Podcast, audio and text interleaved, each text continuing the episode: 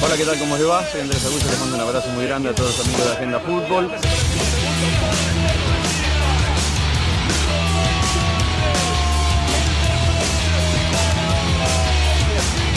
Hola, soy Mario Fuentes y Agenda Fútbol. Un abrazo.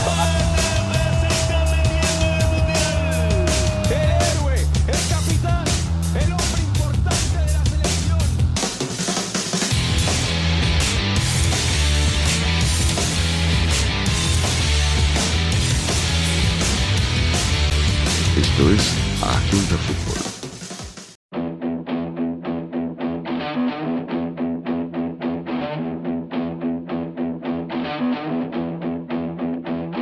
Nothing here to see, just a kid like me Trying to cut some teeth, trying to figure it out. Nothing better to do when I'm stuck on you. I'm still, I'm here trying to figure it out.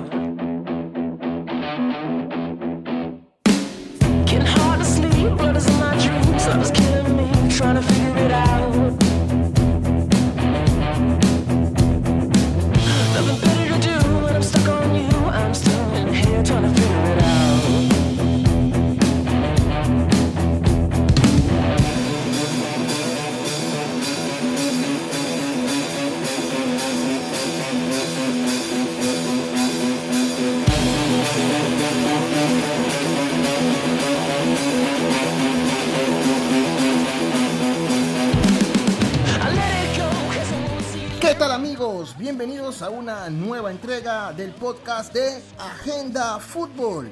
En esta edición compartiremos con ustedes toda la información de lo ocurrido en las semifinales de la Liga Panameña de Fútbol en relación a los partidos de vuelta de las semifinales entre el Costa del Este y el Plaza Amador y por otro lado el CAI versus el equipo del Tauro. También hablaremos de lo ocurrido en las semifinales de la Liga Femenina del Fútbol, información de la Copa Talento y todo en cuanto a las semifinales de ascenso de Panamá. Pero para dar inicio a esta edición, enviamos el pase automáticamente a Curtis Caton.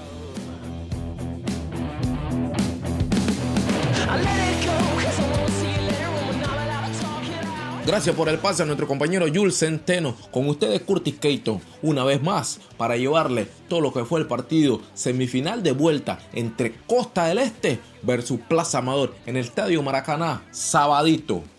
Un sábado que lo disfrutamos en la Plaza Amador, un sábado que fue de mucho fútbol, un equipo de Juan Vita que no se encontraba el Costa del en los 35 primeros minutos, pero el equipo dirigido por Maiston, por el gringo, sí se encontraba. Había una mano en el área por góndola y que la convertiría en gol.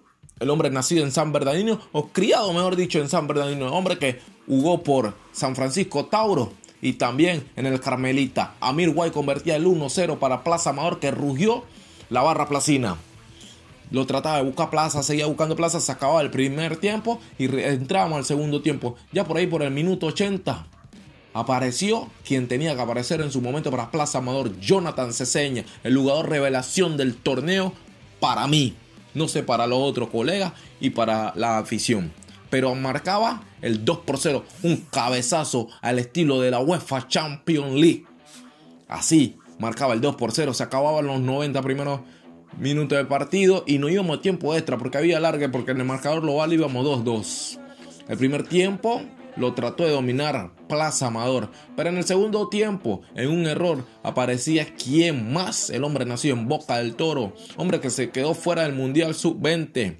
Su nombre es Newton Williams un delantero de mucha referencia cuando cubría Liga de Ascenso, cuando Escota del Este estaba en el ascenso, marcaba un golazo para así finalizar el partido en los 120 minutos. 1 Costa del Este, 2 Plaza Amador. Costa del Este a la gran final nuevamente. Se enfrentará a el Tauro, que ya se enfrentó en su primera final. En esta, quien vencerá a Costa del Este se llevará su primera corona en pocos años en la LPF o Tauro buscará la 15. Le damos el pase a nuestro compañero Cristian de León con más. Gracias Curtis y ahora nos toca repasar a los finalistas. En este caso nos tocará hablar del Costa del Este, cuadro que pasó como primer lugar en ronda regular con 29 unidades, pero que en estas semifinales se encontró con un Plaza Amador que a final de cuentas no dejó nada barata su derrota.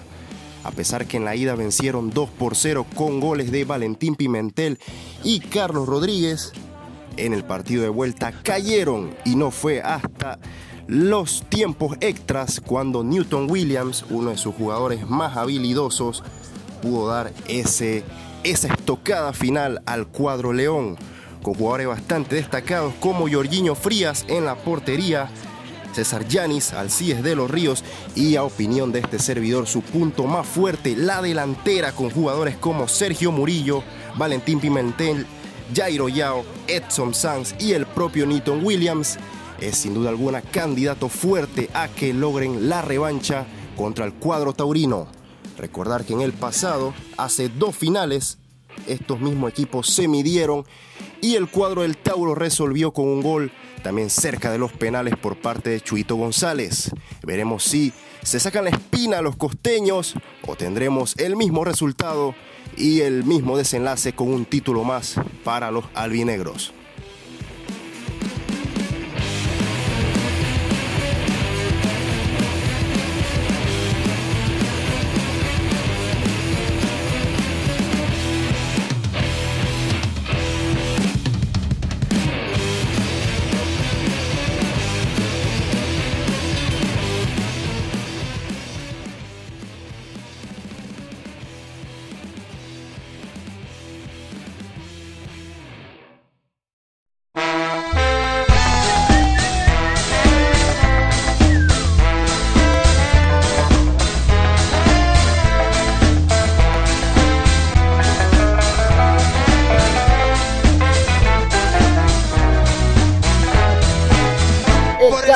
Recibía en casa al Tauro por las semifinales de vuelta de la LPF.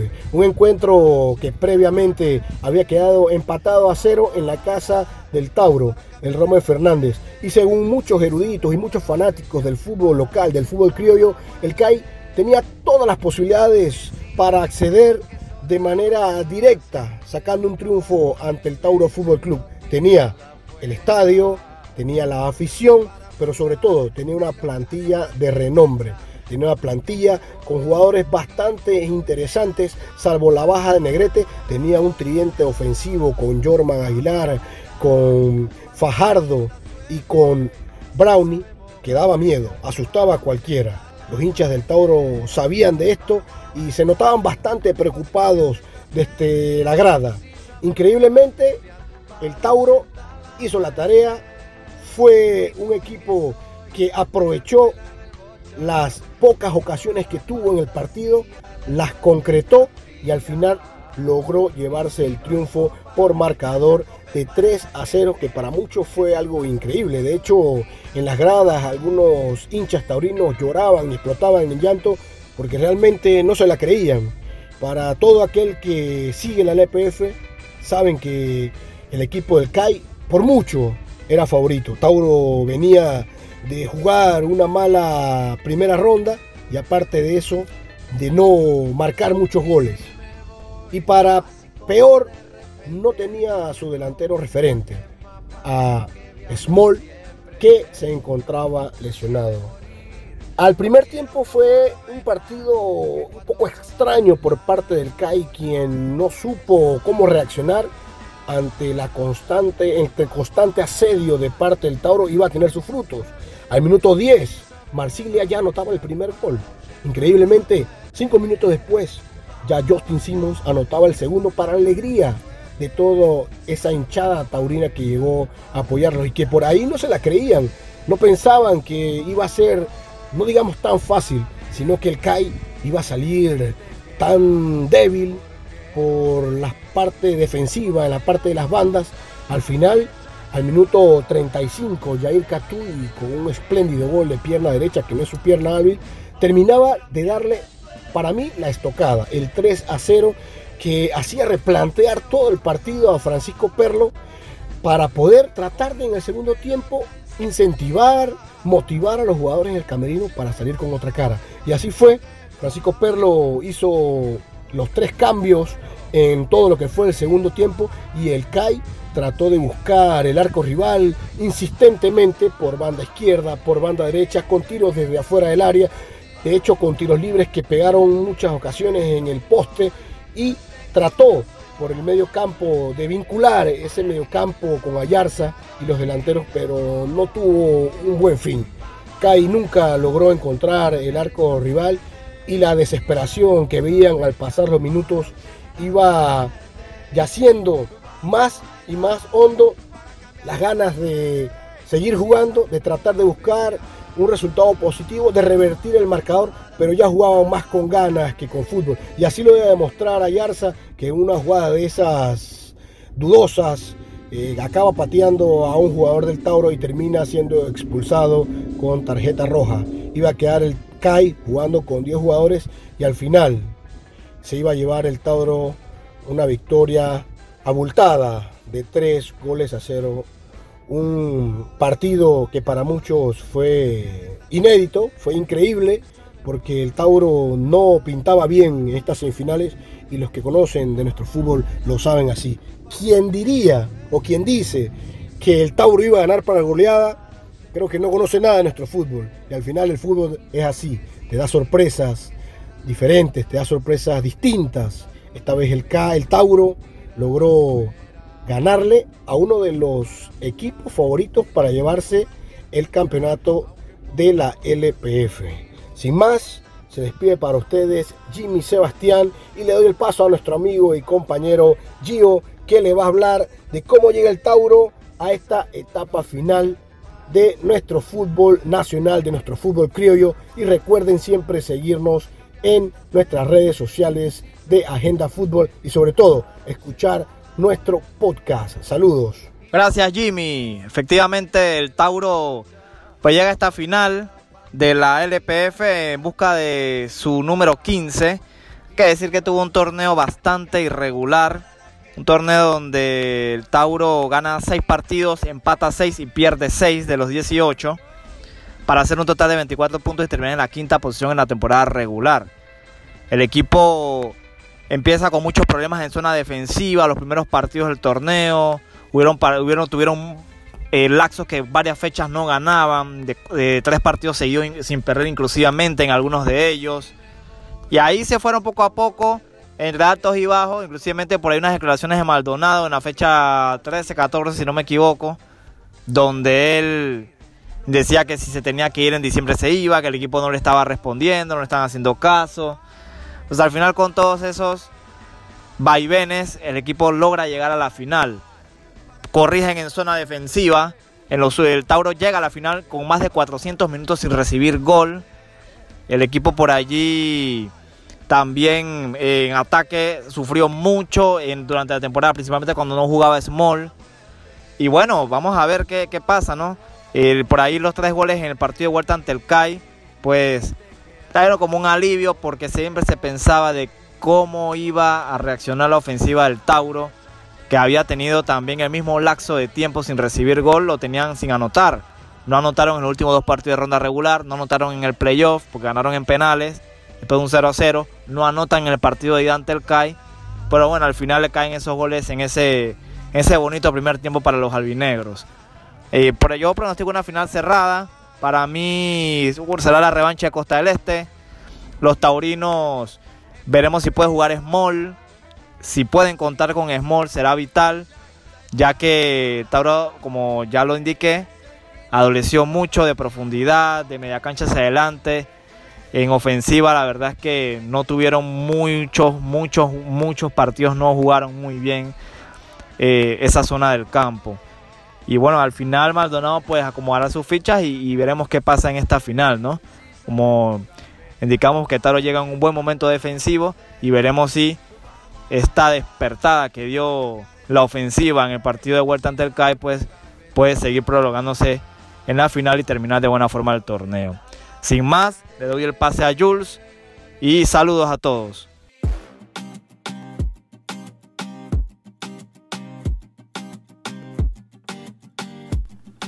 Y ahora nos vamos con otra de nuestras importantes ligas a nivel nacional la Liga Femenina de Fútbol que tuvo mucha acción este fin de semana en las semifinales. También un poco de lo ocurrido en la Copa Talento. Esto nos lo trae nuestra compañera Excel Luna y con nuestro compañero Tomás Solís que nos hablará de la Liga Panameña de Ascenso. Compañeros. Y ya tenemos los resultados de la vuelta de los cuartos de final de la Liga Femenina de Fútbol de Panamá. El Universitario gana 6-2 al Veraguas, el Atlético Nacional le gana 3-1 a la Alianza, el Tauro 8-0 al Plaza Amador y el Panamá Oeste pierde 2-4 contra el Atlético de Chiriquí. Esto nos deja a las semifinales de ida con el Atlético Nacional ante el Universitario el jueves 5 en el Maracaná a las 7 y el Atlético de Chiriquí contra el Tauro en el San Cristóbal igualmente el jueves 5 a las 7 pm. Por otro lado, tenemos los resultados de los cuartos de final también de Copa Talento. 2 a 2 quedó los Mighty Eagles contra el Colegio Javier y por penales pasó el Colegio de Panamá. El Elija con un contundente 3 a 0 le ganó al IPA. Los Riders del Balboa se quedaron con 1 a 2 contra los Legends de la Academia Hebrea y por penales también pasaron los Fighting O's contra los Lions. La parte de las mujeres, con el repechaje pasó el ISP que le ganó 2 a 1 a las Lions y las Tigers sacaron las garras y ganaron 2 a 0.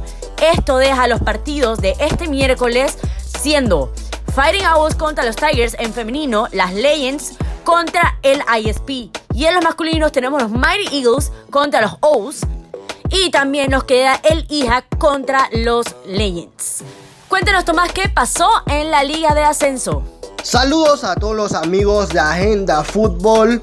Soy Tomás Solís para hablarle de lo que sucedió en las semifinales de la Liga de Ascenso, donde ya se enfrentaba el Azuero FC versus el S Panamá Oeste. El equipo del Oeste, luego del tanto de Humberto Guar al minuto 6, ya pudieron lograr el empate momentáneo gracias a Raúl Moreno en el minuto 18. Pero ya en tiempo extra, War otra vez se aparecía para darle la victoria a su equipo y así pasar a la gran final. Por otra parte, el duelo entre el Colón C3 versus el Atlético Nacional, donde no fueron suficientes los 120 minutos y donde se definió en la tanda de penales, donde salió a relucir la figura de ambos porteros con atajadas monumentales y así llegaron hasta el octavo tiro de punto penal donde los policíacos se alzaron con la victoria por 5 a 4 y así el Azuero FC versus el equipo policíaco, el Atlético Nacional, se enfrentarán en la gran final de la Liga de Ascenso. Pasamos con más con nuestro compañero Jules Centeno.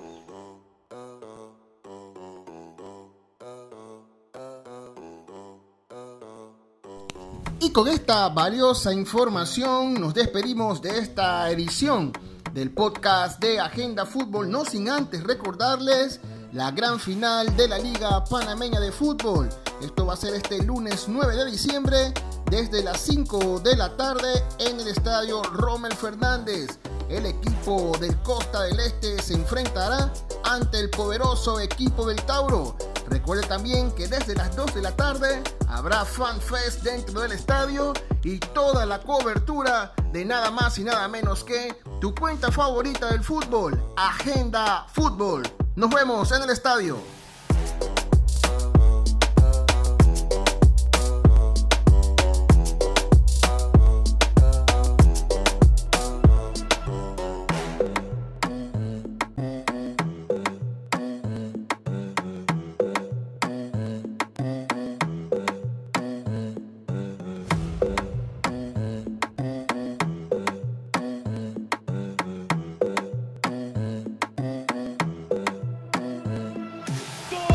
Tal? ¿Cómo les va? Soy Andrés Augusto, les mando un abrazo muy grande a todos los amigos de Agenda Fútbol.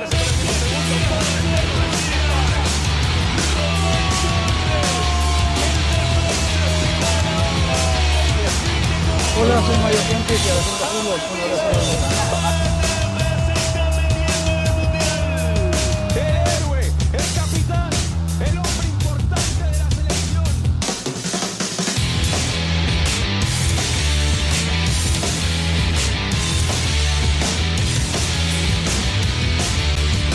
Esto es Agenda Fútbol.